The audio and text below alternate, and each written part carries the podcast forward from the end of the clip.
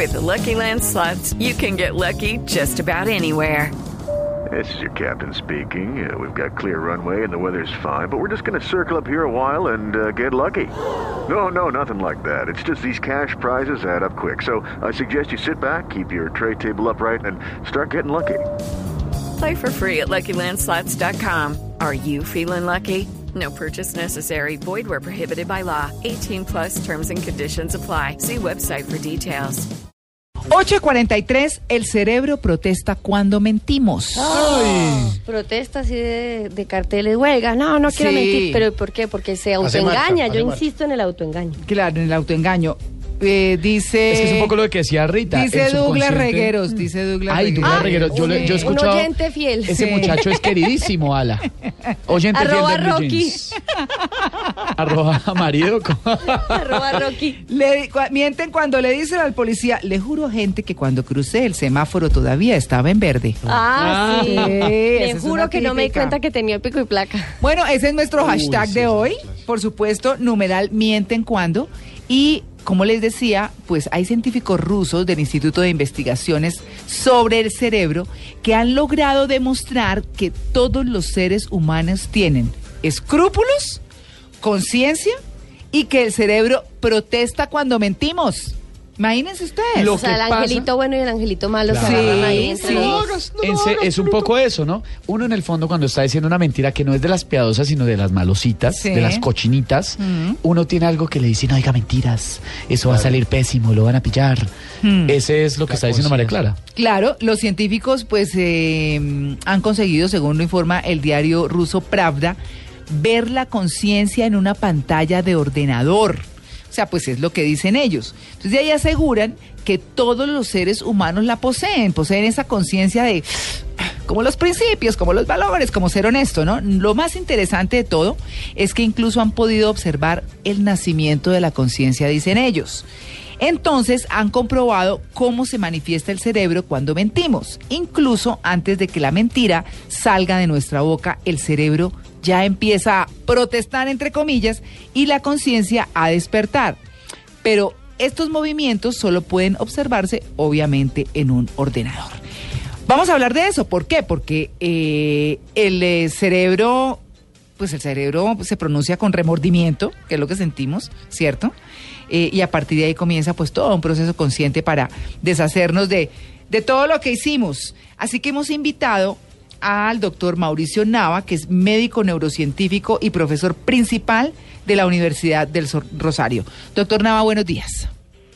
Buenos días. Bueno, doctor Nava, ¿cómo es que se pronuncia, cómo se pronuncia el cerebro? ¿Cómo, ¿Cómo se puede percibir que se está mintiendo? Bueno, hace hace unos años eh, se había hecho varios estudios sobre personas que, o sea, se toma un grupo de personas que dicen la verdad y un grupo de personas que dicen mentiras y se toman eh, imágenes funcionales del cerebro para ver cómo es la actividad del cerebro durante la mentira.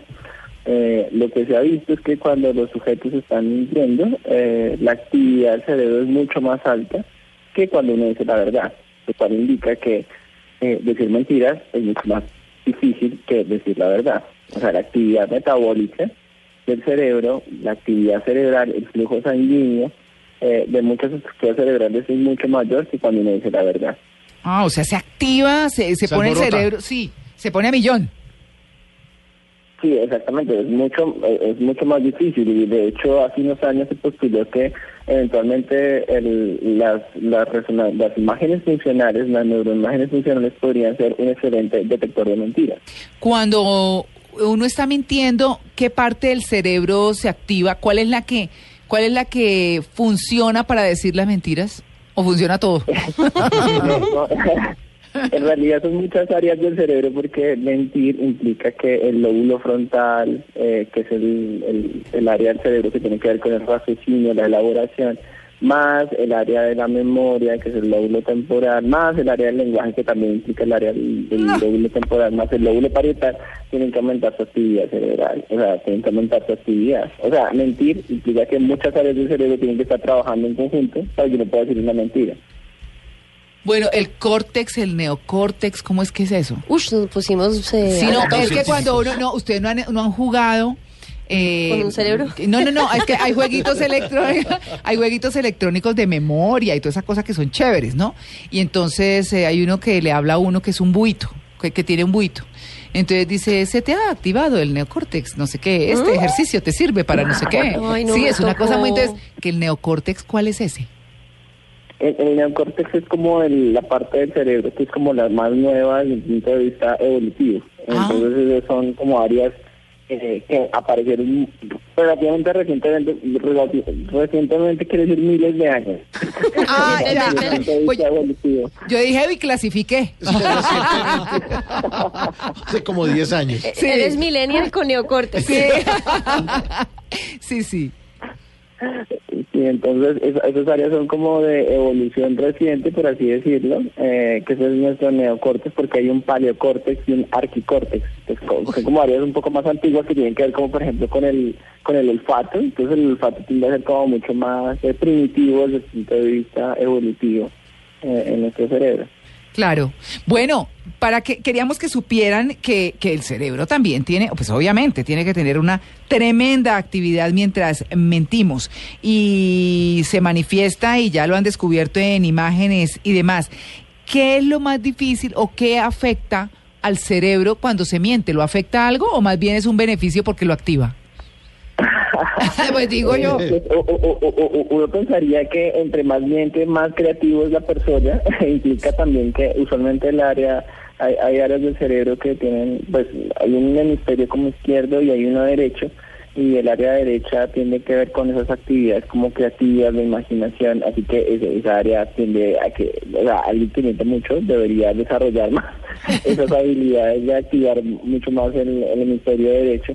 Eh, pero también depende mucho de la personalidad, es decir, este es un tema un poco más complejo porque hay personas que de hecho mienten sin ningún tipo de esfuerzo. O sea, una persona normal, sin ningún tipo de trastorno de personalidad, cuando va a mentir, eh, pues le cuesta mucho, tiene que elaborar, tiene que activar mucho más su cerebro, pero hay trastornos de personalidad en la cual la persona miente sin ningún tipo de elaboración, miente muy fácilmente y se cree sus propias mentiras. Por ejemplo, los antisociales. Ah, Un antisocial es una persona que es como manipuladora, Mm. eh, que, que tiende a ser como, como reglas sociales.